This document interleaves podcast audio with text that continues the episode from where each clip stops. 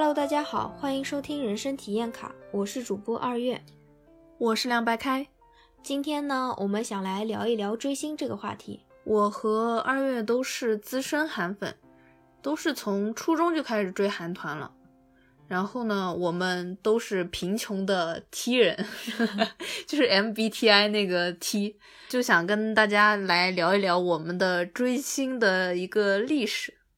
聊到追星这个话题呢，首先我们想聊一聊最近比较热点的、引起了很大争议的一个事件，就是女生穿婚纱去看王源演唱会这件事情。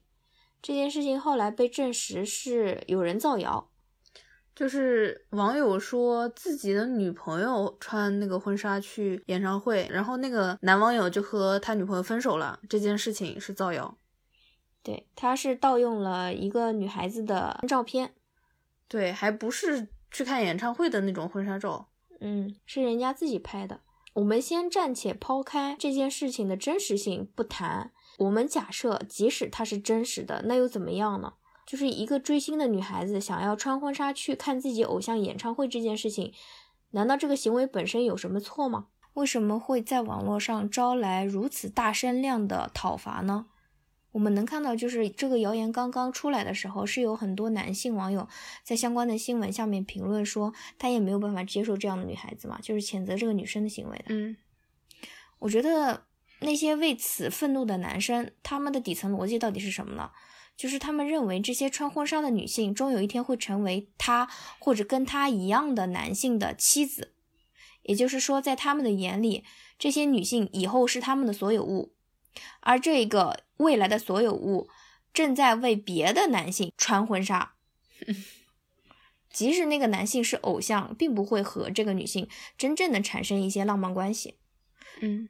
但是他们依然不认可，依然为这个行为愤怒，就是因为他们觉得初次穿婚纱的这个行为对象，就是他为了谁穿这个婚纱这件事情，就好像像这个女女生的朱砂痣一样的。这个女生一旦为了别的男人穿过婚纱了，那么与之对等的就是古代的女子为了别的男人失去了自己的那颗手工纱。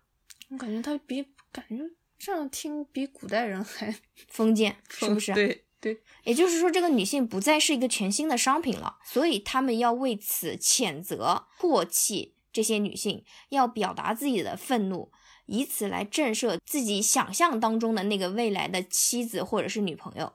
但是事实上是，女生们根本不关心他们到底怎么想的，他们如何看待已经穿过婚纱的女性，女生们只会觉得恶臭男不要来沾边，我们根本不在乎你们的看法。对。我们不是你们未来的妻子，我们是你们未来的老板。对，这是韩国梨花女子大学的一个 slogan。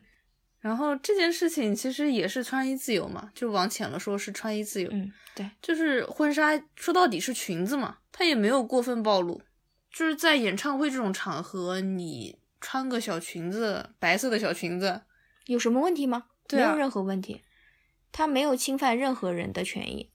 穿婚纱这件事情其实不止在演唱会上会出现，其实大学毕业拍毕业写真那种，对，有些毕业照的时候，对，有些女孩子也会穿婚纱。对，然后就是平时粉丝会那种签售，也有人会带个那种小头纱，嗯，过去。对，就是现在的女性对于婚姻或者说对于所谓贞洁这件事情，就已经没有那么看重了。就是婚纱或者说是头纱这件事情，对他们来说只是一个相对有仪式感，能让自己显得很漂亮的这么一件事儿。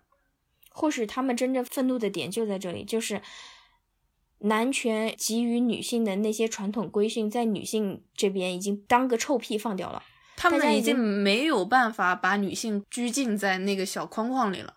所以他们要为此愤怒，为此谴责那些跳出原有的立男框架的那些女性。我希望他们大胆的在朋友圈里面表达自己的想法，这样可以让他们身边的女性可以可以明确的知道，明确的知道他们是什么样的人，可以远离他们。对，其实我们俩对这件事情如此愤怒，除了说作为女性主义的这个观点以外，还有就是作为一个曾经。呃，我是作为一个曾经的追星的粉丝，我也为这件事情感到愤怒，就是在对我比较重要的这样一个日子，我通过我的穿着表达我对偶像的喜爱，表达那个对我而言非常有纪念意义的青春记忆，嗯，有什么问题？为什么要遭到旁人的谴责？管太多了吧？而且这件事情，说实话，没有损害到谁的利益。对。既没有损害他人的利益，也没有违反公序良俗，那么有什么问题？为什么要别人要过来横加指责？就这个世界上真的有太多的人觉得自己有资格对别人的事情指手画脚了。嗯，下面我们来聊一点开心的事情吧。我们聊一聊我们自己原本的追星记忆，对吧？嗯嗯，从我开始聊吧。我是一个九二年出生的九零后，开始追星的年纪是在我的初二，是二零零六年。那个时候，又开始讲了啊，我的羞耻感又上来了。那个时候追的组合是 Super Junior，九零后应该是知道这个组合的吧？但是我觉得零零后有可能会不知道。是不是啊？就是现在，如果看韩综的，应该多少都听过，因为现在希澈跟那个利特还有圭贤都在活跃在综艺对，但是他们是以。MC 或者说搞笑艺人的身份在活跃，可能组合的就是知名度并没有那么大。反正当年我追的时候是一个非常非常火的韩国组合。反正我们这代都是知道的啊，九零后应该都是知道的。那个时候是二零零六年的时候，我第一次看了他们的一个 MV U 的那个韩语版的 MV 之后，就垂直入坑了。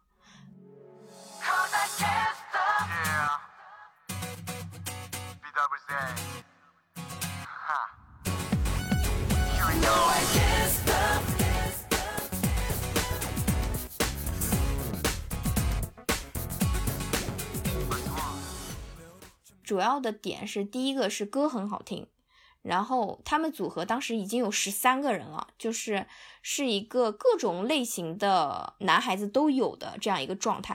就是如果你想要看帅的，有帅的；想要看花美男，有花美男；想要看搞笑的，有才华的，性格安静的，各种类型都有，就是总能找到你爱的那一款。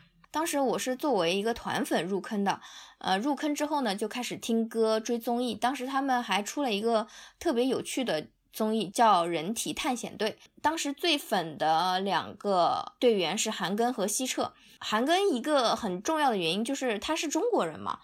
当你在第一次接触一个外国文化的时候，当有一个跟你同样文化背景的人，然后同时他又是一个帅哥。嗯，他当时在韩国表演的时候，因为当时好像是外国人的那个表演签证没有下来，一开始的时候是戴面具上舞台表演的，这件事情也让人觉得很可怜。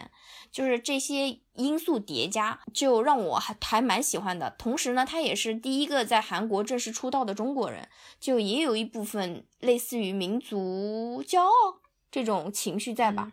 对。所以当时最喜欢的是他，然后他跟希澈的 CP 炒的也很火，他们两个人确实是感情很好。到了最近几年，比如说韩庚去韩国，或者是希澈有机会来中国的话，两个人都会私底下见面的那种，就是是真的感情好。包括他们的组合的歌也很好听啊，因为当时他们这个团是 SM 强推的一个团。并且 S M 当时在韩国是娱乐经纪公司当中，就是是扛把子老大的地位。他们呢不管是什么编舞啊、编曲啊，包括一些嗯宣传和营销的实力都是最好的。所以当时 Super Junior 这个组合每一次回归的那些作品，它的水准都代表了当时的韩国的最高的包装水平。包括他们组合之内，比如说韩庚和西澈这个 CP 啊，包括东海和银赫那对 CP，队内的 CP 乱炖特别多，就是你随便磕都能磕到很多糖。当时不是这么说，反正就是 还蛮爱磕队内 CP 的。同时，他们队。跟那个东方神起，因为他们的很多团员当年是一起训练的嘛，一起做那个练习生的，所以他们也会有跨团队的那种 CP，你知道吗？就是真的非常的多。一开始追这个组合的时候，我会在学校周边的小店找一些组合相关的一些周边，但是初中的时候，因为我们的学校比较偏嘛，而且他们这个组合当时还没有特别火，所以能够找到的东西是非常少的。一直到了二零零八年，我上高中之后，就发现高中学校周边的小店有很多韩语杂志。然后还有一些书店里面会有他们的 CD 卖，那个时候已经比较火一点了，所以当时会从自己的零花钱当中去斥巨资买他们的 CD 和写真。那个韩语杂志好像是每周更新的吧，我每周都会买。其实当时的价格对我来说其实还蛮贵的，好像十几块钱一本，嗯，其实挺贵的。但是我每一周都会省吃俭用把钱花在这个上面。虽然当时是斥巨资，但是现在来看，其实当时买的那些 CD 和写真是是盗版的啊。对，因为我是在学校旁边的小店买的。但其实，如果说实话，你要是要买正版的话，其实应该是在网上找粉丝团，然后大家一起团购的，那样才可能是正规渠道的。但是我觉得当年追星的那段时间，还是给了我非常多美好回忆的。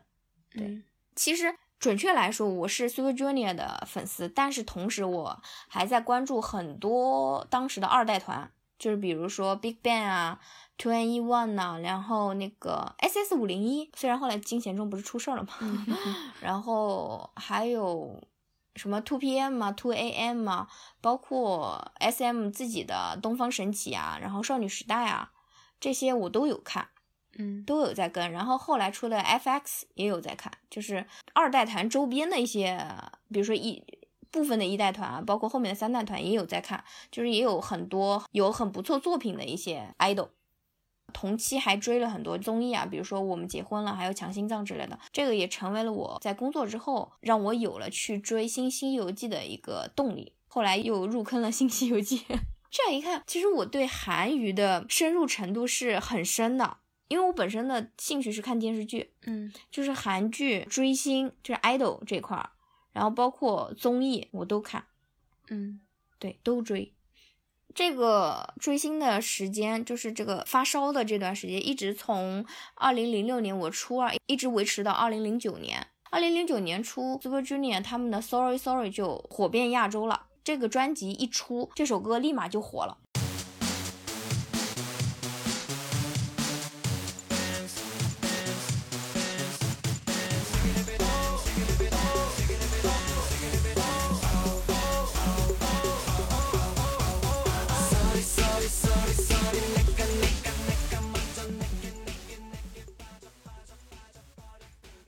时其实我很开心，我记得特别清楚。当时我在上计算机课，他们的这个新专辑出了，我正好那那个计算机课上面每每节课老师都会留时间给我们自己玩，嗯，然后我就在计算机课上面看了他们新的 MV，是那种黑白的那个配色的，做的特别精良。我当时很开心，我说出了一首很好的歌。然后过了一段时间之后，这首歌真的火出圈了，就是所有人都知道这首歌，都会唱这首歌，都知道这个组合。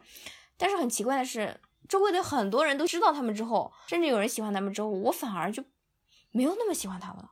嗯，我好像也有这种心态，就是以前我上初三、上高一的时候，我会拼命的向我身边很好的朋友去安利他们。然后当时我的那个发小还因为我的安利，他喜欢上了西澈，就我们两个人一起追星，你知道吗？然后我们俩追的 idol 又是他们队内的官方 CP，嗯，就是就是很开心，你知道吗？嗯。对，但是因为后来他们很火，我不知道为什么就没有那么喜欢了。后来反而就是不会在别人面前主动跟对方提起我是他们的老粉。嗯，对，这就是我的整个入坑的经过。我其实也是，身边跟我比较熟的人基本上都知道我追谁。嗯，但是如果只是普通同学的话，那种可能就不知道了。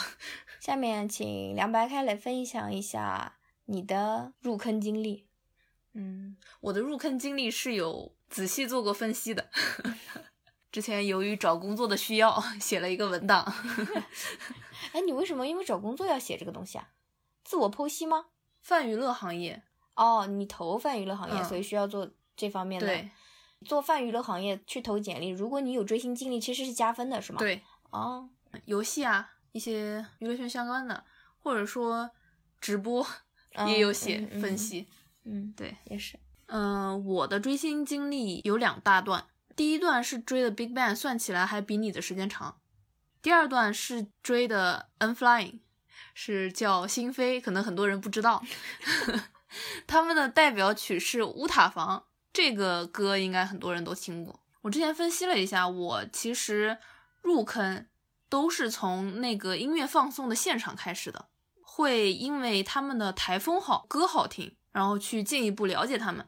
嗯，因为韩国是有打榜的这个传统的，嗯国内是没有这个东西，没有这些舞台去展现的。嗯，在了解过程当中会去看综艺，综艺当中如果看到说这个人的性格也是我喜欢的，我就会慢慢的入坑。但是说实话，颜值只能是我入坑的开始，它并不能让我长久的维持这份喜欢。嗯只有他的人设，比如说才华，或者说自己个人的性格，才能让我长期的追下去。其实我还蛮好奇，你追 Big Bang 呢？嗯、我追他们其实跟你差不多，就是在我初三的时候喜欢上的，然后一直持续到大学大一大二的时候。Big Bang 嘛，大家应该多少都听说过吧？嗯，就是大家都知道。是当时非常大势的一个韩团。我一开始就是主要追的是队长基地。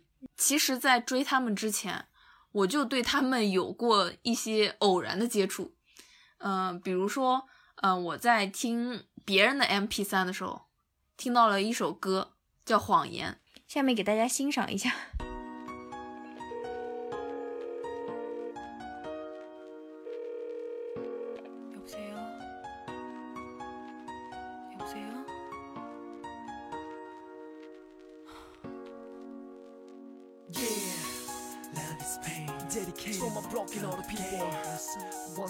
Flame. Yeah, scream my name. Damn, and I'm so sick of love songs. Yeah, I hate them love songs. Memento of ours. God, yeah. 这首歌呢，我当时感觉非常好听，但是我不知道 Big Bang 是谁。嗯，就仅这首歌，我当时单曲循环了很长时间。然后还有一次是，我买那个韩娱的杂志，当时因为追韩剧，所以买的韩娱杂志，送了一张海报，是 Big Bang 的海报。当时看到那个海报，我就觉得怎么长得这么丑，我就想扔掉它。真的是，哎，现在就是想想还挺神奇的。但是他们是真的长得不好看。对，是真的长得不好看。哎，我想问你一个问题，你后来入坑之后，你有收他们的海报吗？我没有专门买过，如果是买杂志送的话，我会留着。那就是说，你还是没有办法去专门买他的海报，就是你始终没有办法认可他们的颜值，所以你才没有收海报呀。不然你追星怎么可能不收海报呢？你像我那时候收了好多海报呢。而且我不是团里每个人都喜欢呀，我不会去买海报，但是我们有那种小时候不是有那种贴在饭卡上的那种嗯小、卡贴小卡贴，对，嗯那个我会去买基地的，嗯嗯，其他人基本上不会买。嗯呃，我当时真正入坑的时候是他们 blue 的音乐打歌的现场。嗯那场其实他们公司也很有钱嘛，他们自己也很有钱。那场的现场其实布置的还是挺豪华的，我一眼就看到了那个 戴蓝色毛线帽的基地。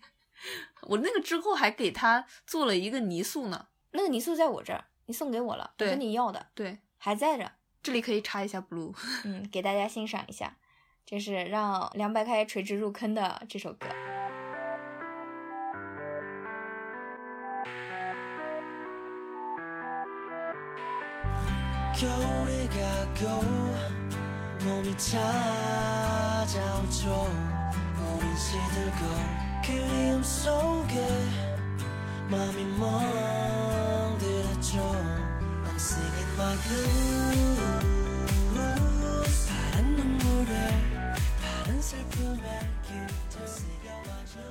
我的第二段追星其实发生在我考研之后，那那是第二次考研之后了。当时的其实就是一件大事儿做完了，心理状态是说实话也没办法放松，二战还不知道成绩怎么样？对对，当时刚考完嘛，就想能就找一点东西娱乐一下自己，然后偶然发现了他们。从考研结束到现在，其实已经开始慢慢淡了，但是也是维持了两年多的时间了。呃，第二段追星的这个对象是 N Flying，叫星飞，嗯、是一个现在不算很好的一个公司，叫 FNC。他们同公司的组合还有 FT Island、CN Blue 这些老牌乐队，然后还有之前出过 A O A，哦，现在 A O A 也不行了。就他们公司很多都是做乐队的，对吧？包括 N Flying 也是乐队嘛。乐队是他们老板的一个梦想，嗯他们老板一直之前一直想做乐队，一直觉得是自己长得太丑了，所以出不了道。然后他的定位其实是爱豆乐队，我的主单其实是有变化的。一开始是因为那个音乐放送现场，鼓手特别活泼，长得也好看嘛，特别会抓镜头，然后因为他开始入坑的，他就是很讨喜。嗯，非常活泼可爱。一开始看综艺的时候，真的特别喜欢他，他能让我笑，你知道吗？嗯，能让我开心。渐渐的，不知道是因为他年纪大了，还是年纪大了没有那么好看了，还是因为你年纪大了，审美变了。那倒不至于。我原来根本就不喜欢他这型的，那继续继续。然后到后面不知道是因为他颜值变化，还是说呃他的那个活泼搞笑的程度又加深了，达到了我不能接受的那个水平，所以后面我就慢慢的换了。中间其实换到过跟他关系很好的一个吉他手，是因为那个吉他手车勋的性格跟我本人其实是比较像的，所以粉他也粉了一段时间。然后之后的近两年时间，基本都稳定在了他们队的队长李承协身上。这个团我在粉他们之前也是有偶然接触过到他们的作品，就是队长和鼓手的那个网剧啊，因为是男高所以幸福。这个剧其实比他们团可能知名度还高一些。嗯，但是你还嗯给我安利过。对，就这个剧是一个搞笑短剧，打分也非常高，九有九点几呢，好像。我感觉风格有点像李光洙演的那个，嗯，他他就是漫画改编的。嗯，对，风格还蛮像的。那个导演其实我还想看他的作品，但是我没有看到他 有其他的作品是吧？嗯，我觉得那个导演拍挺好的，不是他们的演技好。当时真的觉得剧特别搞笑，然后片尾曲也很好听，就是他们之后逆袭的那首《乌塔房》。说实话，没觉得人有多帅，就是正常的韩娱的两个小男生。后面是因为刷网易云音乐，刷到那个音乐放送现场，然后才去找他们视频看，然后才入坑的。所以你这个也是相当于是从音乐就他们的打歌舞台入坑的，对吧？对对，都是的。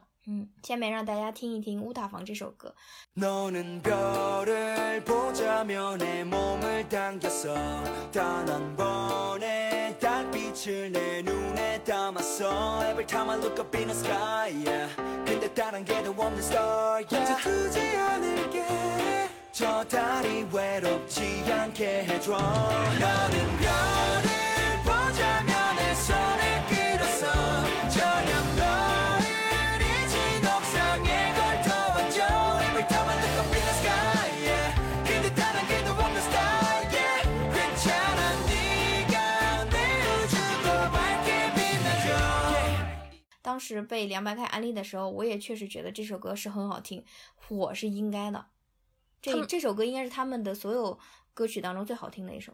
而且它是逆袭的，就是在韩国的乐团里是能提得上名的这么一首歌。嗯，而且逆袭的曲子其实很少，需嗯要这个音乐本身的质量是过硬的，才可能出现逆袭的这种事情。嗯，其实作为一个 T 人嘛，我很喜欢剖析自我，然后进行逻辑分析，然后进行心理上面的一些探究。我之前就想过，我为什么会喜欢上这些人。其实以下这些思考都是在我就是因为就业需求写文档之前就有思考过的东西。嗯首先就是非常明显的一点，我是一个视觉动物，我是因为颜值所以才能产生一些初始的一些冲动的。长久喜欢的话，第一点就是他们这些人拥有我所向往的一些特质，是我想要成为的那种人。嗯首先，第一个就是有才华，我不知道为什么我对才华方面有一些滤镜在，就好像我对有天分的人有滤镜一样，是吗？嗯，是强者崇拜吧。就是慕强嗯我能长期喜欢的就是基地，还有 N Flying 的队长李承协，他们都是有代表作的人。他们都是会作词作曲的人。嗯，基地的创作能力其实不用说了。嗯，就是 Big Bang 到中后期，好多歌都是他制作的了。他版权的数量在整个韩国娱乐圈都能排上名号。然后他每年的版权费就有好多了，之前综艺已经说过好多次了，我好羡慕他。然后基地参与创作的很多歌曲成绩也是很不错的，我也是单曲循环过好多。对，尤其基地他自己不是出过个人专嘛，嗯就是他的个人单曲和个人专质量也是非常非常高的，嗯。基本上每一首歌都很好听。然后 Unfly 的队长李承协，其实在创作方面显然是比不上基地的，但是我说实话，在 idol 这个整个大的团体里面也算不错了。嗯，因为为大部分 idol 都不会参与作词作曲，嗯，他们只是负责表演的部分。刚才所说的乌塔房其实是由他作词作曲的，因为偶然的一个契机，就是有人在那个韩国论坛上面发了一个帖子，向大家安利这首歌，然后嗯那个帖子火了。嗯，让他们从一个不知名的组合进入了大众视野。当时他们已经出道了三四年了吧，就没有什么水花。那个是他们的初一位，哦那是确实是嗯因为我追的都是大团，就是关注的也都是，所以我们难以想象，就出道好几年也没那没有拿过一位。因为我以前追 SJ 的时候，基本上就是每一次发专辑就是立马一位。只要发专立马一位，只要主打立马一位，甚至他们不是有一些后续曲嘛，就嗯专辑的后续曲，嗯，出了后续曲也会拿一位。我跟你讲，护团真的是虐死了，护团粉真的虐得很。那次出一位之后，之后也没有能拿到好的名次。嗯，对，这是偶然的事件。对，嗯，对，毕竟是小公司的小团，资源有限。我说真的，而且嗯他们又是乐队，乐队有一个非常重要的特点，就是你的词曲，你不能全部都是拿来的，你是需要有一些原创在里面的，嗯是需要有就是团队成员的一些创作在里面，不然的话，你以何成为一个乐队呢？对吧？其实这首大爆曲之前，他们的成员参与作词作曲过程的不多，嗯然后这个之后，就公司才开始慢慢放权，让队长去接这部分任务的。嗯，因为他的作品有成绩了，嗯公司觉得啊，这是一条可行的路，嗯不然的话，一般的经纪公司、制作公司他们会觉得，那我去找一个成熟的编曲专业人员去做这件事情，肯定要比让队员来做这件事情是更保险的。嗯嗯。后面他参与制作的专辑里面有一些也是我比较喜欢的。然后第二个就是责任感，我发现他们都是整个团队的 leader，、嗯 都是领导者。基地的话，作为队长，就更多的体现在他的专业性，就他会利用自身的能力去保持他们团队作品的质量，然后用自身的一个话题去宣传自己的组合。他就是他们团的灵魂，就没有他就没有 Big Bang，Big Bang 完全是靠他撑起来的。嗯，Unflying 的队长李承协的话，是因为他对自己的事业上面是有抱负的，他会更多的承担起的一些粉丝福利的工作，比如说直播，比如说团综这些东西。然后除了他的个人能力之外，嗯、我还可以看到很多他在团队关系上面的努力，比如说团队成员发生了一些小摩擦，他需要去调解，然后去及时的阻止这个事态恶化。嗯，像这部分的话，我当时追 Super Junior 的时候，其实利特就是他们大队长嘛，就是承担了很多这方面的工作。但是其实我说实话，我追的时候我是了解的，但是他的那些努力就会让我觉得很累，嗯。其实真的是很累的。因为你们那个团团人太多了，，对，很容易产生矛盾也很多。很容易产生摩擦。哦，这边我还想插一个，Super Junior 有个特别火的，他们团内的一些矛盾会成为一些经典梗，就是蓝家人的经，典梗。我听过，有打起来的吧，差点打起来的。对，演唱会后台差点嗯打起来，还有那个厉旭跟崔始源，就他们两个人脾气不和，就是完全对不上，这么多年了也对不上。那次两个人就是有点杠上了，崔始源就跟立旭说说，那你有有信心以后再也不见我吗？然后立旭就说卡西索，卡西索，就是我特别，我有信心，我有信心。就是这这已经成为兰家人的一个老梗了，你知道吗？人多了，嗯，矛盾多，然后他们也基本上不会在粉丝面前避讳这件事情，嗯就是大家会把这个当成一个谈资，但其实说实话，其实很多团是会拿所谓的兄弟情来做营销的，嗯就是大家的关系都很好啊什么之类的。嗯其实你作为一个成年人来看，几乎是不可能的事情，因为毕竟是公司组的一个拼盘嘛。嗯但是当时在我一开始追星追星的时候，我还是比较吃这一套的。嗯而且我记得 Super Junior 刚开始的时候还是有一点点营造这这方面的人设的，只不过后来大家都没有那么管得住了，就是在在脱口秀啊，在一些节目上面开始放飞自我了，就是会会说一些这些实话。嗯，BigBang 其实没什么团魂，嗯，对，而且因为我没没有全员都粉，所以就团魂这件事情我也没有那么在意。嗯然后 N-Flying 的话，他是有营造那种团魂人设的，但是说实话，作为一个成年人，我追他们的时候年纪已经挺大的了，嗯，所以不太吃这一套，对，不太吃这一套了。嗯就是大家都清楚嘛，大家都是工作，你就把你自己带入到你的职场同事这个位置上面来就可以了，嗯，就你跟他是同一个部门的。你们嗯部门的成绩好，你们都好，表面上要很团结的样子，但实际上呢，你永远不可能把你的同事当家人嘛，对吧？嗯，你们能看到的样子都是他们想让你看到的样子。嗯有剧本，还有剪辑这两关卡着，粉丝看到的就是 我我记得当时肯定不会暴露出大问题的。嗯，我记得当时追 Super Junior 的有一个就是金希澈，他是一个会去鸟什么兄弟友谊的那种人设的人，他嗯是这样一个人。从刚出道我就知道他不喜欢对内那些人，因为他很明显，因为他是那个年纪比较大的，就是韩国的。前后辈的这个文化特别严重嘛，所以他们都要比较尊敬他。其他人被他欺负之后，在其实，在采访里面也会 说，大家最怕他。说实话，放到现在来，我还是蛮吃金希澈的那一套的。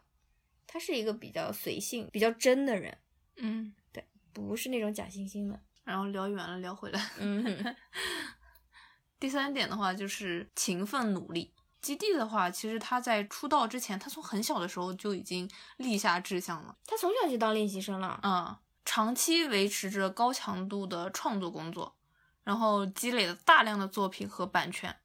Unflying 的队长李承协的话，我本人是有从他的一些直播可以看出来，他经常直播的时候都是那种晚上从工作室回宿舍，为了人气还有知名度，本人也坚持健身，在各个剧里面演配角。之前很火的那个什么流星的那个剧里面，他不是还脱了衣服吗？当时其实也是引起了一个小小的话题。他们队内安排了直播的排班，每天一个人 作为粉丝福利。现在的话，乐队出的专辑已经可以做到大部分都是他的自自作曲了。本人的版权在二二年初的时候也是达到了六十八首。你这个数据好详实啊！当时专门查了一下写这个文档的时候，我不知道自己是因为什么原因，我不喜欢那种整齐划一的舞台。所以你追的都不是那种传统的那种歌舞团。啊，嗯，我不看刀群舞，我觉得他们做的很整齐，这是非常好的，这是非常厉害的，对非常厉害的。但是你不喜欢。但是啊、我 我不喜欢。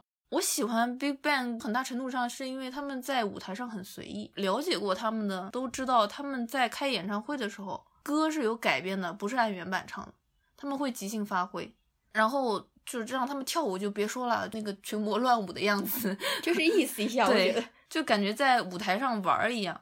嗯，乐队的话其实也相对随意一点，他们都是个人去安排个人的一些动作，然后吉他手的话，每场演出的那个 solo 部分他会自己做改编，看他们的演唱会可能会有惊喜。就是第二个比较大的原因就是，我发现他们 所处的事业阶段跟我本人的人生阶段高度相关。我喜欢的他们的那个时候，他们的一个事业状态跟我当时呃学业状态都是比较相似的，就是我可以高度共情的那些人。就当时第一次喜欢 Big Bang 的时候，他们当时在韩语已经有一定地位了，作品也是公认的高质量。就算是不追他们的，也会听他们的歌。初高中的时候，我特别喜欢他们，因为我本身就读的学校，它本身也不是什么顶尖的中学，我的成绩和各方面表现都可以很轻松的达到前几。跟他们当时的状态，对，然后到大学入学之后，我会发现，因为就是身边的人的平均水平上升了不少嘛，我自己已经没有办法轻轻松松的拿到前几名了。那个之后，我就发现自己对他们的热情开始消退了。他们的处境跟你的处境已经不一样了。当然也有一部分原因是当时他们出的新歌我已经没有办法欣赏了，那好像有可能。跟作品也有关系。嗯，然后在他们爆出恶性新闻的时候，我果断退坑了。也是因为他们的恶性新闻性质比较恶劣，所以就会觉得说让这样的人做自己的偶像，简直就是。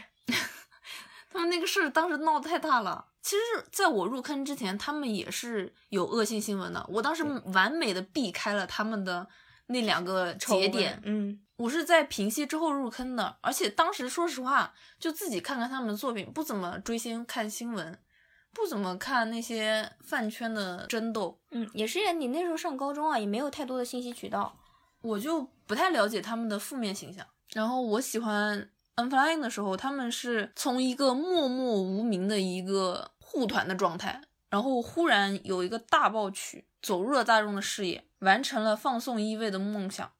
这个乐队在韩国出道之前就被他们公司放到日本去锻炼了一段时间，做地下乐队。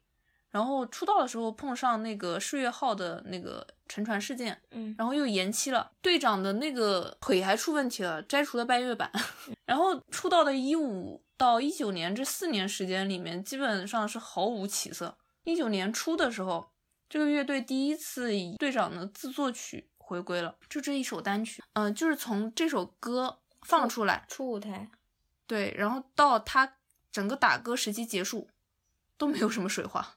大家都以为这次可能和之前一样，就是也是会继续沉寂下去。如果一直这样的话，这个乐队会不会被解散啊？我觉得快了啊！FNC 可能会慢慢的就不给他们出作品了，可能会雪藏，应该不嗯会那么快解散。但是你想想，这都几年了，这个这个这个这个乐队还是没有起色。你想想他他们公司以前出的乐队都是 FT Island 跟 CN Blue 这种嗯级别的，就是在韩国国内的，就是就是 idol 乐队这块儿，就直接就是出道没多长时间直接拿一位的这种。嗯，就是我刚才说的，他那个打歌机结束之后，就因为呃发帖推荐的事儿，所以慢慢的从音乐榜单的那个榜外，一直到前一百名、前五十名、前十名，就是一步一步的爬上了各大音源排行榜。这个有点像那个 We Are 的像上下嗯那是一首歌，对吧？也是本来已经过了打歌期了，突然因为网友的安利，嗯，然后开始火爆，然后重新回去拿一位，这这种这种真的是极极个别事件。嗯，之后也有被质疑买榜，但这首歌确实好听啊，这有什么可以质疑的吗？这个歌的爆火，就是让他们拿到了初次的一位，然后也在各个打歌舞台吧，就是拿了一轮嘛。嗯，你讲这个的时候，我就觉得很像你的考研时期。对，就那个时期，一九年整年吧，他们其实涨了不少粉呢。嗯，嗯，现在回头看豆瓣上的那些帖子，基本上都是在一九年，现在也没什么粉了。我当时也是考完第二次研，在那个调养生息的过程当中，这之前就是摆烂的大学时期，还有失败的考研和就业。嗯，那他们的大爆那次相对应的就是你二战上岸了呗，嗯，对吧？二战高分上岸。是整个人从低谷期进入了一次成功。人生的高光时刻。你现在想想，我后面也是跟他们一样，他们拿了那次一位之后，后面又沉寂了下来。对啊，那如果你后面找到一个满意的工作的话，那可能就不会粉他们了，我因为人生境遇不一样了。我现在已经开始淡了。其实回头想想，就是追星上头，就刚开始那段时间，真的是挺开心的。就是你的荷尔蒙上脑了，嗯你会很疯狂的。我也知道那个那种感受，其实那种感受很像什么，你知道吗？很像谈恋爱，真的很像谈恋爱。上头的时候，所以说，就是从我这么多年的追星经历看来，我本人归根到底还是从我自己出发的。不管是梦想还是人生阶段，我都是投射到了他们身上，通过他们来弥补我生活中无法放手去做、无法做到的那些事情。作为一个老大姐，其实我已经不记得我当时为什么会喜欢。我觉得更多的还是喜欢那种上头的感觉，是我喜欢这个组合的时候，给我自己的那种我自己是独一无二的那种感觉，嗯，那种特别的感觉。这可能就是为什么后面身边有人开始喜欢的时候，你自己却开始退缩了。嗯，这算一种隐形自恋吧。我也是这样的，我觉得算。嗯，然后呢，下面我们来聊一聊饭圈这件事情。嗯其实这这方面我了解不多，因为我追的时候实在是太早了，太古早了。那个时候我没有混饭圈，就不是不太了解粉丝会大家是怎么做的。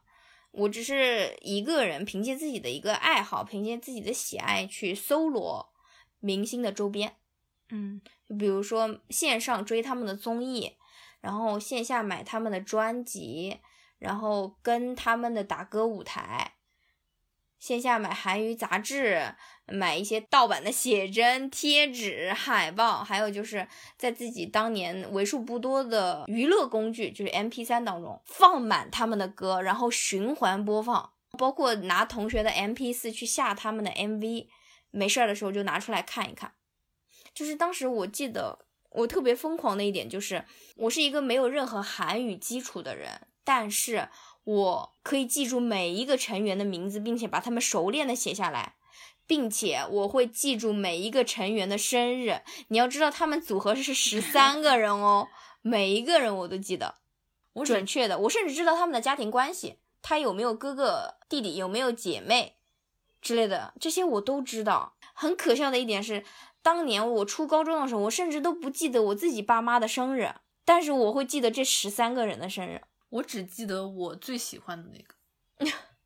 那你说我当时疯不疯？我真的是一个团粉，对吧？嗯这一点足以证明我是一个团粉吧。嗯，说起来，我之前看那个原来是美男，特别喜欢李弘基，当时还去学了他的韩语写法。我之后追权志龙，追其他人我都没去学过。我也是，我的那些追星周边基本上是韩娱杂志，还有那个饭卡贴。嗯，就学校周边不是有那种打印店嘛，会卖这个东西。对，就是还挺风靡一时的那个。对，而且饭卡是我们上学的时候每天都要用的东西，会随身嗯携带嘛。这两个是我自己会主动去买的东西。嗯然后其他的话就是盗版写真，还有印着图片的那个抱枕，这两个其实都是同学送的那个生日礼物这个东西还在你家里，啊。对，还在家里。我见过。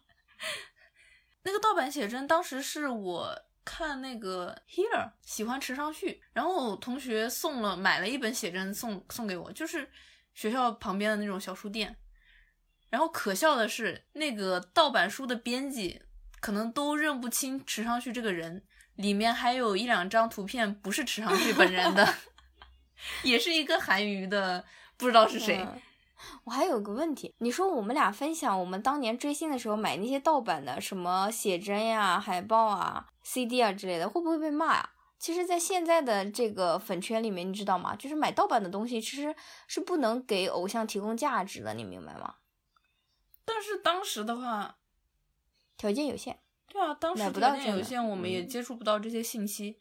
但是真的，我我后来了解到的韩娱，他们那边是这样的，就是如果你买盗版的，其实是会被粉丝会抵制的，因为正版的周边公司是抽成的，公司是有收入的，这样明星就是 idol 他们自己是会有对应的收入的。但是如果你买盗版的，你明白吗？就是相当于说是侵犯了公司的利益，也就是说间接侵犯了 idol 的利益。韩圈是这个样子的。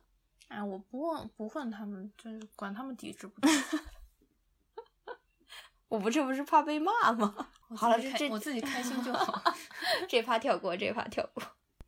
下面请凉白开来讲一讲他近几年混迹饭圈所了解的韩娱饭圈的一些操作。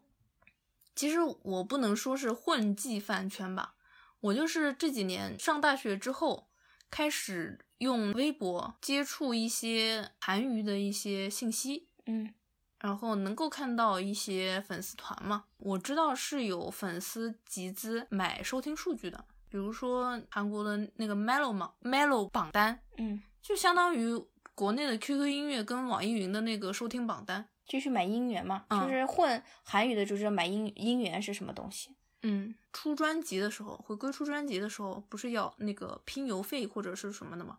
就大家团购，嗯站子团购，他会出那种站子自己粉丝自己设计的周边，生产一些，比如说横幅，嗯，就是应援的横幅，我知道。然后水杯，水嗯杯上印的是爱豆相关的一些，那这些是有官方授权的吗？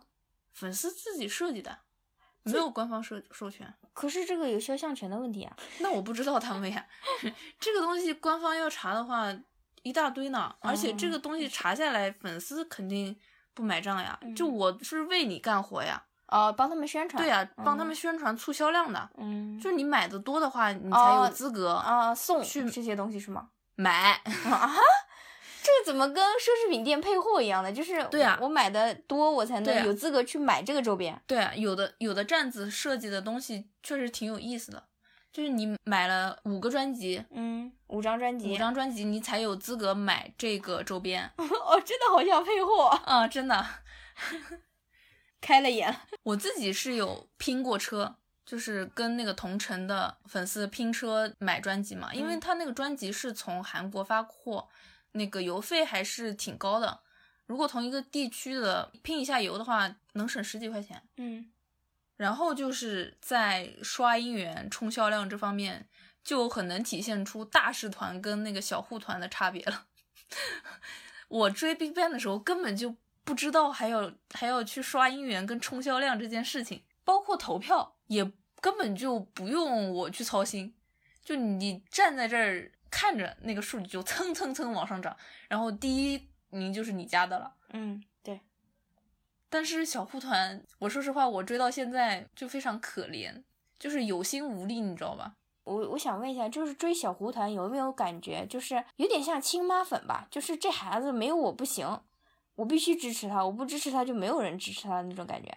我是没有这种心态的，就是但是其他人应该是有的，就护团虐粉嘛，嗯就是他们的常规操作。对，包括就是比如说小胡谈哪一天大爆了，就是粉丝应该会有一种啊，就是我养的儿子，或者说就是我养的 idol，他终于出息了那种感觉。嗯，我的坚持终于看到了回报，那不是跟大人养小孩儿有点那种鸡娃的那种感觉一样吗？嗯嗯。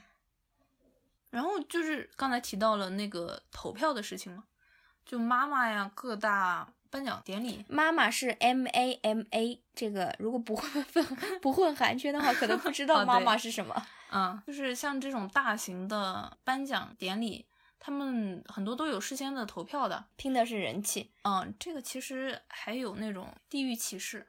嗯，之前不是说那个、哦，我大概知道，比如说什么中饭的投票不计入其中，之类的。就很气人，就很气人。其实，其实说实话，中国这边的粉丝出的力挺大的。对，然后，特别是我新追的这个 N Flying 这个这个团，他之前被 称为中国的团，就是因为他中粉特别多，中粉的力量大大盖过了韩粉。呃，我自己是没有去亲身参与的，因为我嫌这些麻烦，我自己特别懒。嗯，但是我看到有的就是会把大家号召到一起去做票，大家一起去看那个投票教程，大家一起去投票。这个在内娱也是特别常规的操作了，这一点。我不不看内娱，也有不同家粉丝换票的现象，就是可能你一个投票项目有好几个不同的奖项，就是其实你可以点好几个团或者嗯好几个 idol，、就是这样的话，大家可以互惠互利嘛。我觉得他们做做的比较好的一点，就是在号召的时候就会特意的去避免未成年人的参与，就是让他们去好好学习，就嗯不要去操心这些事情了。然后就谈到了线下的演唱会，或者说一些粉丝自己组织的活动。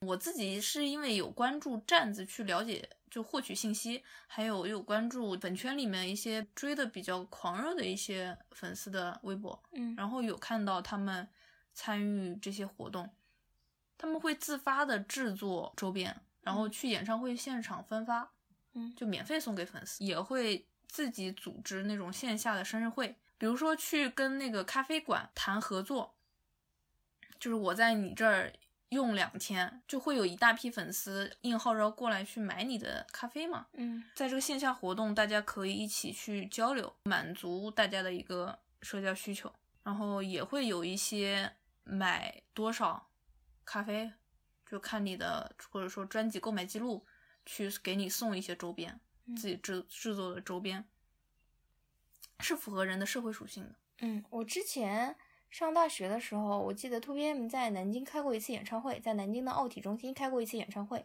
当时我很穷，而且也不是 2PM 的铁粉，但是我还是去就是演唱会现场外面了嘛，晃一晃嘛。当时是让我室友陪我去的，反正我记得当时现场有很多就是粉丝在现场直接就送那种应援的嗯毛巾，或者说那个横幅之类的，嗯就是大家真的就是为爱发电，嗯现场免费送。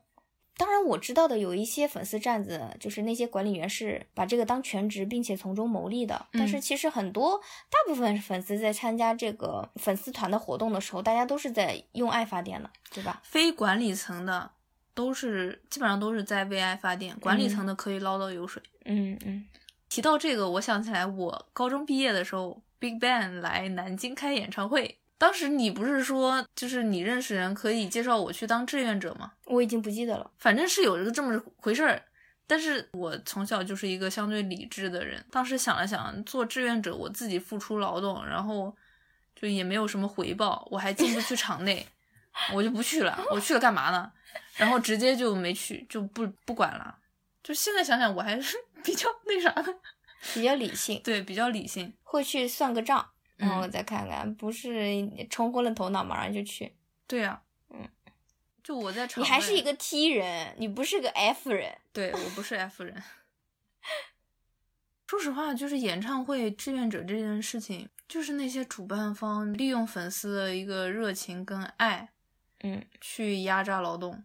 对，帮主办方来牟利。因为如果没有志愿者，他们也要是请是要请保安和请工作人员的，是要花钱雇的。嗯但是有了这些志愿者，他可能只要管个饭，或者说给一些价值特别低的一些物品就可以了。嗯，我不喜欢这种被利用的感觉。对，实际上是消费粉丝对偶像的爱。嗯，然后我们追星这件事情对我们现实生活的一个影响，就是我上头的时候，我会是会跟身边的朋友去安利的，就比较亲近的人，我会去跟他们推，就是希望自己的喜欢的东西能够获得别人的认可。但是说实话，大部分情况下是得不到正反馈的，嗯，对，可能夸两句就算好的了。嗯，人家是给你面子嗯夸两句。嗯，但是忍不住呀。对，而且其实我觉得，可能我们俩的性格都是这样的，就是即使别人没有吃尽了这颗安利的感觉，他可嗯能礼貌的应付一下，其实我也能够理解，嗯，就是我能够理解对方，呃，不会像我喜欢他们一样喜欢，这是很正常的事情吃别人安利的时候也是差不多那个状态。嗯。对，就是我们还是比较理性的面对这些嗯问题。但是到 Big Bang 火的那个状态，开始有同学知道我也是 Big Bang 的粉丝之后，开始非常热情的跟我交流。这个时候我就会非常的回避，你知道吗？像我之前说的，他的出现让你觉得你的喜欢没有那么的独特，或者说你自己没有那么特别了吗？可能有这个因素在，但是我觉得主要还是我个人比较社恐，而且追星这件事情是一个相对私人的一件事情。在你这儿，对，在我这儿是一个相对私人的一件事情，我只跟我特别好的朋友去分享的一件事情，嗯所以就感觉很奇怪。我感觉我本身我我小时候就受不了那种自来熟的人，嗯我有一种恐惧感面对他们。我记得我大学的时候，那个时候 QQ 秀嘛，装扮是很明显的基地的装扮。我当时其实已经没有那么喜欢他了，但是我的 QQ 秀懒得改，就放在那儿了。然后社团迎新的时候进来一个学弟，他看见我那个头像，他就知道我喜欢基地，然后就跑过来跟我聊天，你知道吗？我说啊不不不，我现在已经呃有点无感了，然后就结束了对话。你可太会聊天了你。然后我想起来你之前说的那个多人团的 CP 粉大乱炖，算毕业了吗？嗯，我当时磕的时候不是，就是我是 我当时年纪小，很单纯，我还不知道什么是 BL。当时我磕的真的就是好朋友、啊兄弟情，啊，对，但是是一 v 一的兄弟情。对一 v 一的兄弟情，就是很好，两个人关系很好。我当时真的没有想那么多，就是，但是我当当年我追的时候，我就已经知道，就是饭圈是有人写同人文的，嗯嗯，就是那种 BL 向的同人文的，嗯。然后嗯，并且有写的很好的，就是粉丝真的能靠这个赚钱的，我知道的。嗯。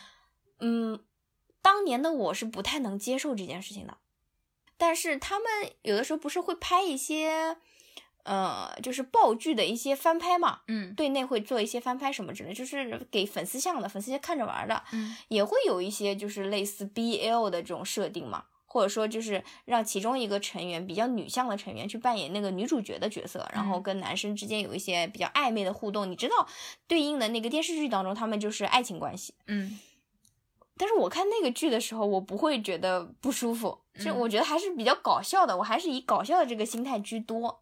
但是后来长大了，发现嗯，好像不是那么回事儿。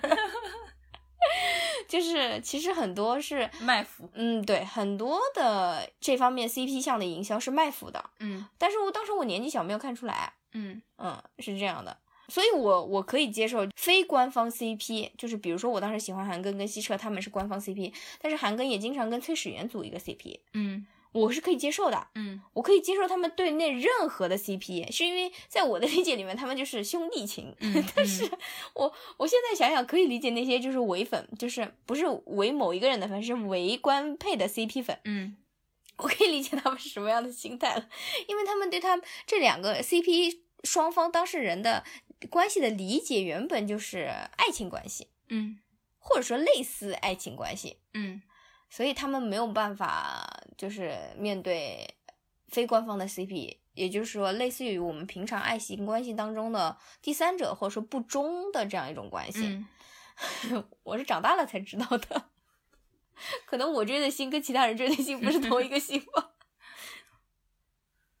Big Bang 的话，其实他们内部，我其实不太了解他们的 CP，我嗯知道的比较多的，可能就是基地跟太阳，它本身有很长的一段时间练习生的，嗯，呃，他们相处的经历，对他们本身就是朋友。对，就是本身就是朋友，就后面其实两个人就淡出娱乐圈之后，也有继续接触的，嗯嗯嗯，说实话没怎么磕过，就是 Big Bang 没怎么磕过，也是因为他们长得不好看，磕不起来。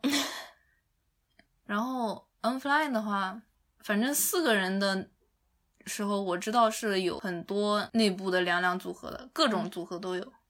然后我自己其实本身磕兄弟情是比磕那个，BL，BL 多的，嗯就是兄弟情占大部分，BL 可能一小丢丢，有也有磕过，就是调剂一下是对吧？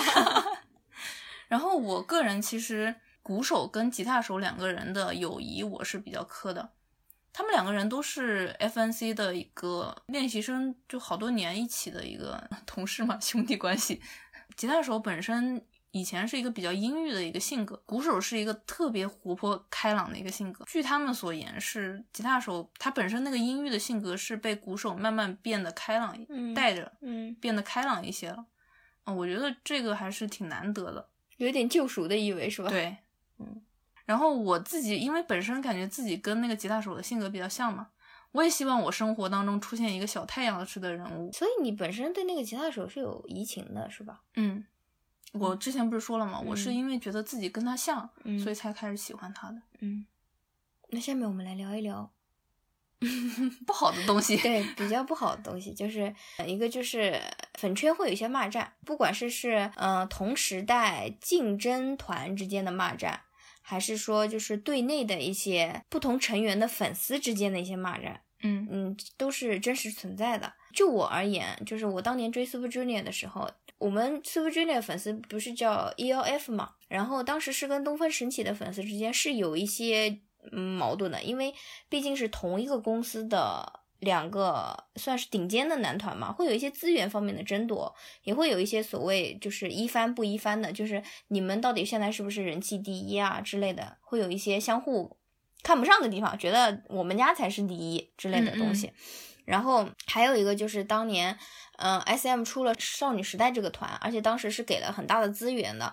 当时包括让那个 Super Junior 和东方神起的成员去带这些就是女 idol 去参加一些节目，增加曝光率嘛。包括他们的 MV 当中也有露脸之类的。然后当时我记得 Super Junior 和东方神起两家的粉丝吧，好像都有对少女时代有一些抵制的情绪在，包括会有一些实际的反应，就是比如说。演唱会上，就是 S M 有那个 S M Town 的那种家族演唱会嘛，会对少女时代上台表演的时候给出一些不好的反馈之类的，我是知道的。我有看过那种短视频，嗯，有说过这段历史。然后还有就是团跟团之间，比如说人气高的看不起人气低的，然后团员之间就是比如说有才华的看不起就是只凭脸的，嗯，就比如说他是大 vocal，他是靠自己的唱歌的实力进来的，但是有一些成员真的只是靠脸进来的，嗯他的唱歌啊，包括 rap 啊都没有很强的实力，他就是靠一张脸进了这个偶像组合，就是可能互相之间会有一些看不上的地方，这些也是真实存在的。包括比如说，如果队内你的团员之间的人气差距过大的话，也会产生矛盾。可能一开始出道的时候，大家的关系还是比较好的，在发展的过程当中，就比如说团队当中有某一两个成员冒尖了，急速蹿红，但其他人还是籍籍无名的情况下，就会导致成员之间的关系会慢慢失衡嘛，组合就很难长久起来了。就比如说泫雅原来的那个组合 Four Minute。还有就是秀智原来的那个组合 Miss A 都是这样的，就是因为某一个成员的特质和人气过高，导致这个组合后续难以为继。我记得当初 Super Junior 他们之所以能成为一个长寿团的一个原因，就在于他们刚开始出道的时候跟公司签的合同其实是，不管怎么样，组合的收入是所有成员平分的。嗯，就是即使人气高的每天都出去接代言、接活动什么之类的，比如说人气低的在公司没有什么其他事情干，但是人气高的挣回来的钱依旧是十三个人平分。这样的话带来一个好处就是人气高的人愿意带人气低的人去多露脸，嗯，增加曝光量。这样如果人气低的成员慢慢的人气上来，他的收入增加了，那么那个人气高的相互相对就没有那么吃亏了，对吧？嗯嗯然后大家就会更愿意互相扶持。嗯被冷落或者说资源比较少的那个人也不会过分的心态失衡，因为他同样是有收入的。嗯我觉得这一点是他们初期做的比较好的地方，但是其实这种模式并不会长久，因为你要知道队内总会有人气高低之分，时间长了之后还是会失衡的，所以他们后期的合同是有调整的。但是我觉得在初期对于就是整个组合的稳定而言，这个策略还是非常好的。嗯哦，我还想讲一下刚刚说的骂战这个事情，就是队内的人气人气王，比如说跟其他成员的人气差距过大嘛。就是你还记得当时那个 Miss A 吗？嗯，我记得。就是秀智，甚至到韩国人都认识秀智，但是大部分韩国人都不认识 Miss A 的其他三个成员。说是秀智跟她的伴舞们。嗯，对，这种情况就会导致秀智的粉丝跟其他三个成员的粉丝其实是有很多矛盾的。他们本人也是心态是不会平衡的。嗯，当然，就是我们作为一个没有深度参与粉圈的这样一个追星人嘛，嗯所以没有深度的接触过，就是粉丝之间的骂战，那种群体骂战到底是怎么形成，但是我们也见过。嗯嗯我其实个人感觉是 solo 追星最好，就是大家只看他出的一些资源，不要深入参与到粉圈去。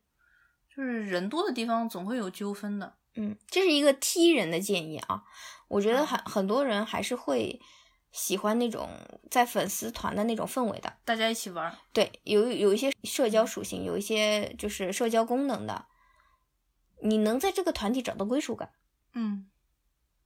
然后说到这里，其实就饭圈这个东西已经被骂好多年了，嗯就是说这个群体有很多不好的行为，很多极端的言论，嗯这种。但是我其实想说，不只是饭圈，不只是追星的这些人，就各个圈子都有，都有。比如追二次元的。对，追二次元的，然后追球星的，这两天才出了一个新闻，我觉得特别切题。就梅西到中国来去参加活动，然后一帮人把他堵在了酒店，这不就是私生吗？嗯大家都一样，别谁说谁了。就女性群体特别容易被污名化，因为饭圈的女性居多嘛，所以特别容易把这些矛盾或者说部分人的过激行为拿出来，去代表整个饭圈。嗯，而且之前还有一种现象，就是饭圈的男性会特别受追捧。还有这种，对，就是饭圈里面男男性在评论区出现，大家都把他当个宝似的。为什么呀？不知道呀，可能因为少吧，我不知道。男粉的贡献率更高吗？男粉买专辑买的更多吗我？觉得不是，那凭什么？我就是我觉得就是爱男。我不理解。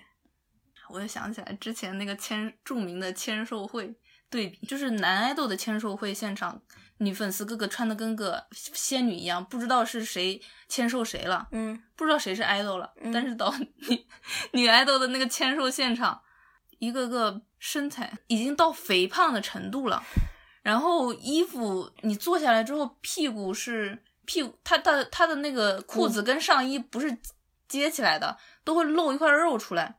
然后之前也不知道哪个女粉丝说过，说就是大家好好洗漱好，就是再来，就意思澡都没洗，身上有味道。嗯。嗯，那我觉得这些男粉丝根本就不是去见一个自己喜欢的人呀，因为你想想，就是认真追星的人是把嗯爱豆当成自己，就是我们不说恋爱的对象嘛，就说这是喜欢的人，嗯、理想型，对。那你去好不容易有一次见他的机会，那你也应该收拾一下自己吧，对，就是表示少做到干净整洁。表示你的尊重嘛，对嗯吧？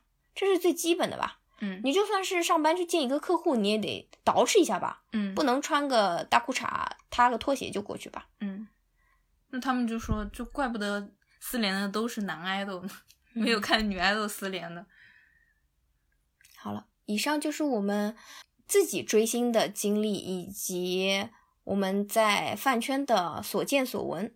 嗯然后下面想聊一聊我们俩的出坑经历。我的话就是从 Super Junior 这边出坑，然后凉白开的话就是从 Big Bang 这边，对吧？嗯因为 N Fly 你现在还是粉丝，你还有粉籍吧？粉籍是还有的，但是快没了。嗯，我先先讲讲我的吧。我之前也分享了，就是从呃 Super Junior 的《说 Sorry Sorry》这首歌大火之后，其实我对他们的喜欢就开始慢慢减淡了。然后这个减淡的原因我们也分享过了，可能也跟我的一部分自恋有关系，嗯对吧？然后最直接的我退坑的导火索就是韩庚退团这件事情。当时是，嗯，Sorry Sorry 这首歌大火是二零零九年年初的事情，然后韩庚，呃，提出解约是二零零九年年末的事情，嗯、从他正式提出解约这件事情爆出来开始，他和成员们的关系就开始变得尴尬了。嗯就是你不能明确的表示支持或者是反对，就是大家都是一个非常尴尬的状态，然后搞得好像就是因为韩庚宣布退团这件事情，公司也在营销，因为他退团造成了团队的一些困难，比如说嗯演唱会啊，比如说签售啊，或者什么之类的，国内的一些活，就是他们还在韩国国内的一些活动的一些推迟或者是延后啊之类的东西，嗯反正这件事情就会变得很尴尬。从这件事情开始，我就脱粉了，因为本来我就是一个团粉，我原本喜欢这个组合，对他们有所期待的地方就是他们营销的团魂，嗯所谓的兄弟情谊。但是韩庚一旦解约，双方会扯皮嘛，扯皮嗯就会爆出来很多就是比较难堪的事情，比较难看的东西。然后我原本的对于那些美好情感的那个信念就崩塌了。嗯所以我就立马就清醒过来了，然后立马就退坑脱粉，然后从此以后我就会主动的屏蔽他们的就是 Super Junior 这个组合以及所有成员，包括韩庚的任何信息我都不看，嗯我从来不点进去看。当时我还把组合的所有的周边我这边有的，就比如说歌曲我都删了。嗯比如说我的那些专辑呀、CD 呀，然后写真呀，我都拿一个大箱子给他们全部装起来了，装起来放在我们家的那个书房的那个顶格上面，嗯就再也不看它了。嗯哎，这样讲我还蛮有仪式感的，对吧？嗯有点像把自己自己的那部分追星记忆封存的感觉。嗯其实我现在来看，其实退团无非就是利益问题嘛。作为一个嗯成年人来说，其实这种利益分配不均的问题就是无可厚非，嗯退团就退团，大家都是成年人，都想得通的。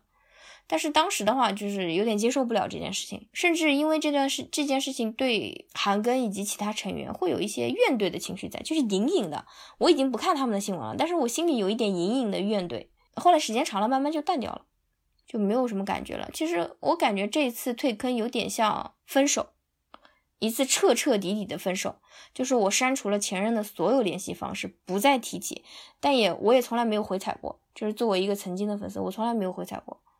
说到底，因为他们没有过一些特别过分的行为，就是超出我的道德认知的一些行为，嗯并没有。其实各种纠纷啊，包括什么，都是出于个人利益考量的。嗯我觉得年纪大了之后，你可以理解他们做出的这些选择，包括在韩国的那些成员，他还在公司旗下，他不可能违背公司的意愿去对一个已经退队的成员表现出过多的善意。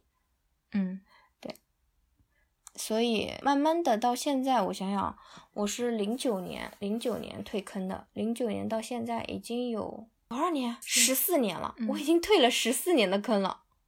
我的妈呀！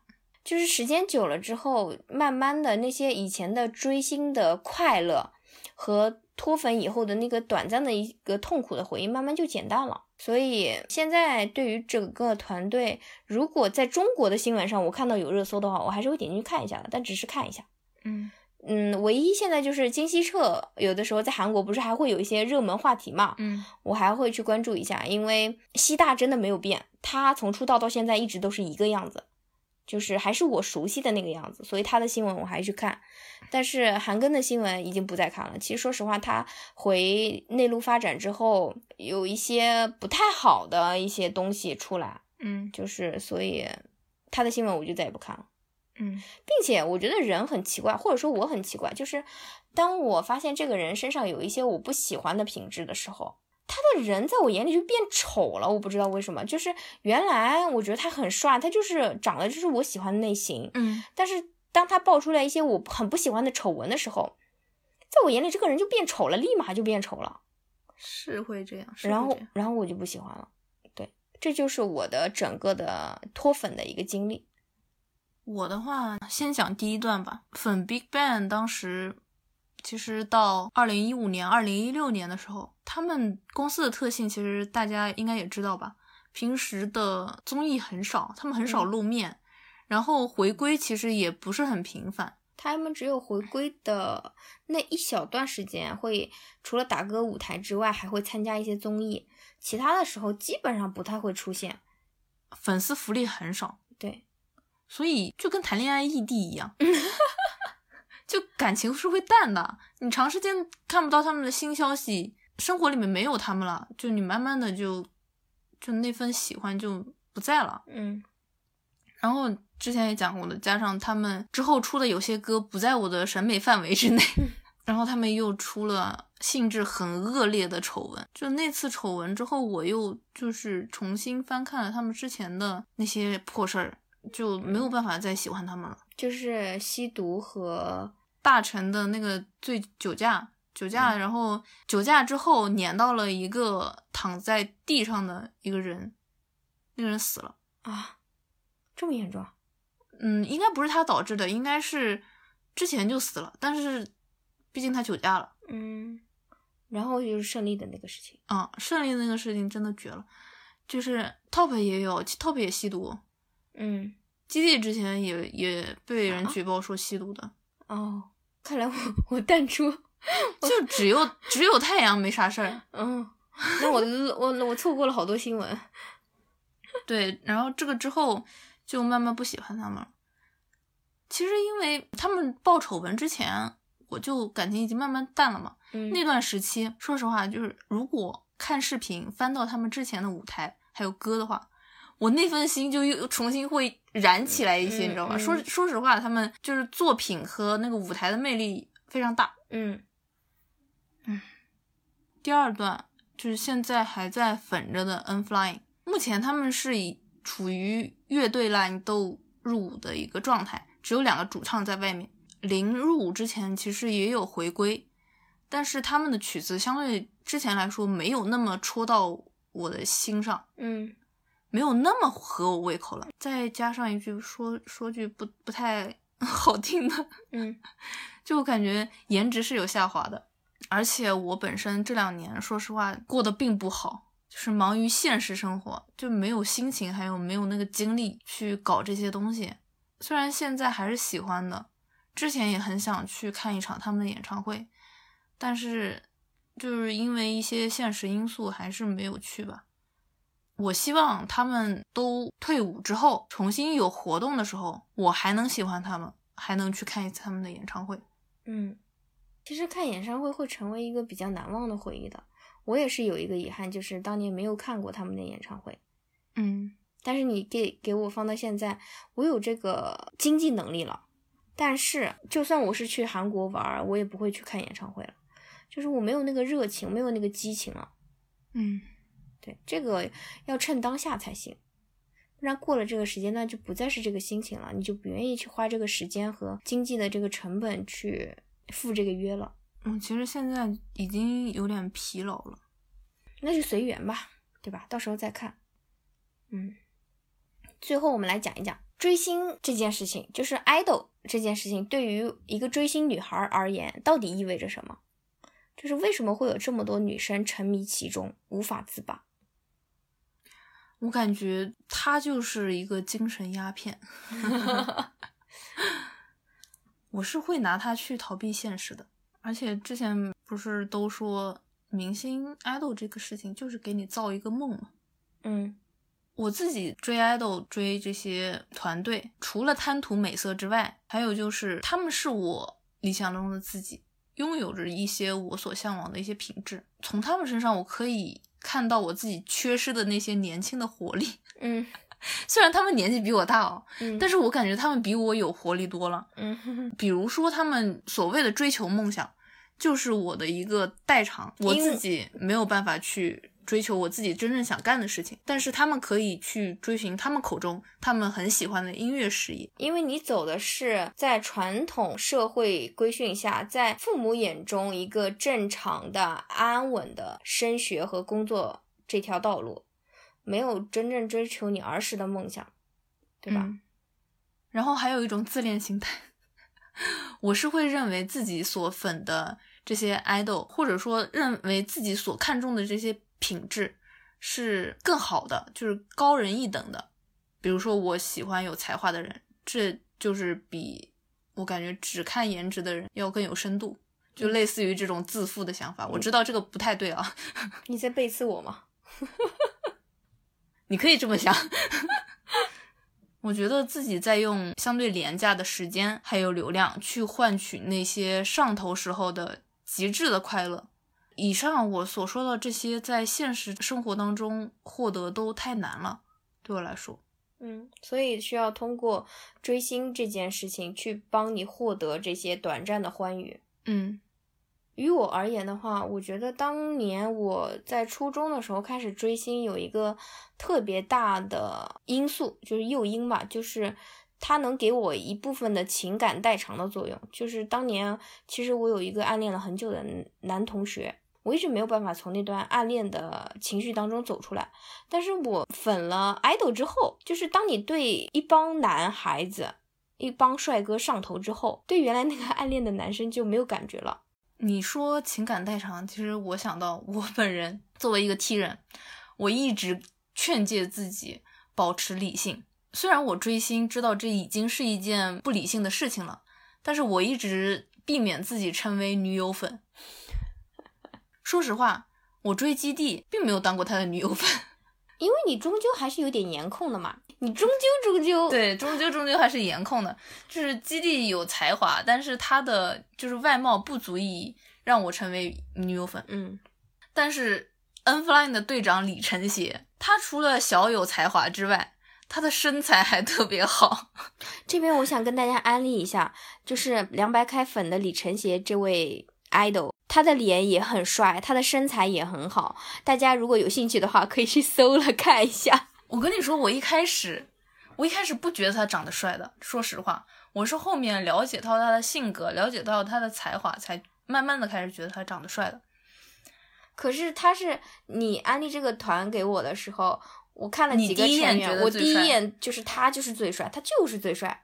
我跟你的就是口碑还是嗯不太、不太一样的。对，然后让我成为他女友粉的另外的一些因素是，他本身是一个非常阳光开朗的一个性格，他自己作词作曲，他特别浪漫，他写的歌词特别浪漫，他本身也是一个特别浪漫的人。我印象特别深刻的就是，不管他在外面就是有个活动之后去散步，还是说他晚上从工作室出来回宿舍，看到好的风景，他都会想起来和粉丝去分享，开直播将这些风景给粉丝看。有一个场景就是他晚上从工作室出来，骑着单车给我们看他看到的那些樱花。他把手机放在车楼里，那个视角可以仰视他的脸，然后头顶上是樱花，在上面就是月亮，就是这么一路骑着，就感觉特别浪漫。你这个画面描述，我都觉得这是是一个特别日常的男友视角的一个东西，对，真的会给他的魅力加成的，就是这种日常分享的片段。他之前还有一个新闻，就是他在直播的时候，有粉丝在那那个评论区嗯说自己喝完酒之后一个人回家有点害怕，感觉后面有个人跟着，然后他就让他把那个视频外放，然后就假装是他的男友还是哥哥，嗯类似于这种角色，跟他说，嗯、你在哪里？我来接你了，嗯就是我们在哪个路口的什么便利店见面吧。嗯然后就这样，就是有一种威胁警告的意思。嗯然后后面那个女生也在评论区说那个人走了，嗯就感觉特别暖心。嗯，所以你成为女友粉的条件就是一部分颜值，再加上一部分性格和才华，对吗？对我我我没办法，我跟你说实话，他成为他女友粉的那个那个过程，我真的特别纠结。因为你的理智告诉你不要成为女友粉，，对我觉得就真的女友粉会后续追的时候会产生很多负面情绪。因为女朋友这个身份本来就代表了很多主独占性啊，你你没有办法跟别人分享她的好。但是我说实话，我追他的过程当中，我没有办法 控制自己。当年我追的时候，因为在初高中时期，就是你的身体在发育，对吧？同时，其实你也会有一些荷尔蒙，对吧？嗯嗯，你没有地方安放它，你可以借助追星这件事情去理所当然的释放这些东西。嗯这也是我当时除了学业和看剧之外，难得的去填补无聊的学生时代的这样一个事情，嗯这样一个让我发疯的事情，很难得。我觉得我这辈子都很难去对一件事情如此投入了。它就是我的一个嗯平凡生活的一个兴奋剂和安慰剂。我感觉作为一个压抑很久的东亚人，我很想发一次疯。嗯，我很想脱离这个社会时钟，走一走我自己的路。嗯但是其实我现在的感觉是，如果你想走自己的路，你就自己去走，你不要用别的事情来做代偿，嗯因为终究这个代偿是会结束的，它只是短暂的欢乐。你在这场欢乐的盛宴过后，你得到的还是一个落寞的、没有实现自我的一个自己。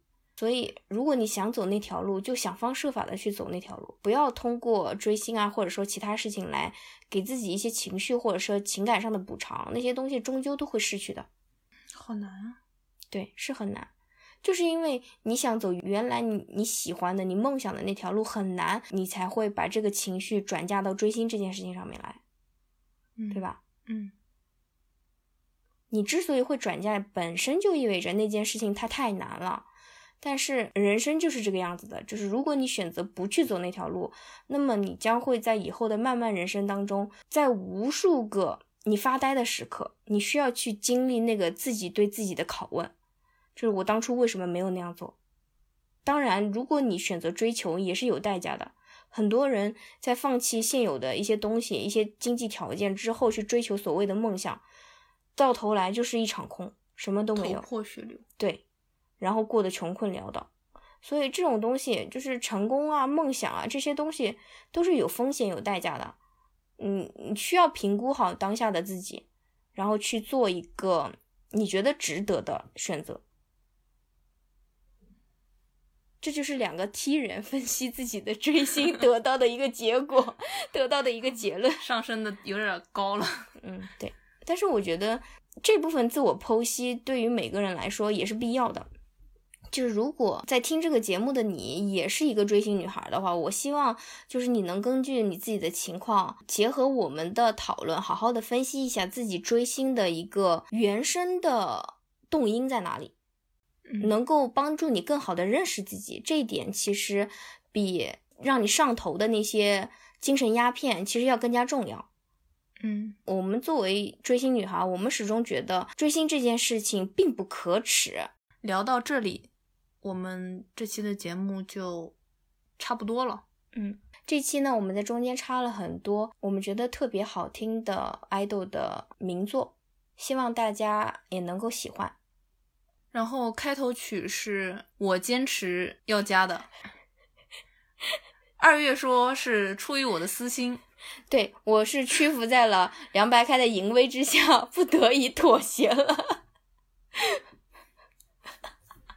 本来就是嘛，我想在开头放一个就是大热团的歌，不是瞧不起你们小胡团啊，毕竟大热团的就是嗯大家的 Big Bang 的大热曲，你觉得适合放在开头吗？嗯，不管适不适合，我都已经妥协了。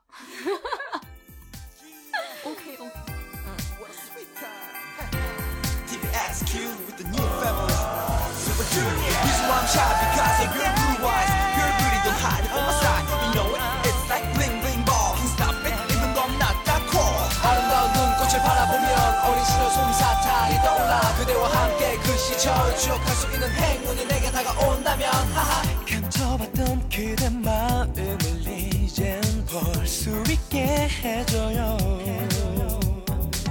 널 전화 속에 수많은 사람 그 속에 아무인 나는 기다려요.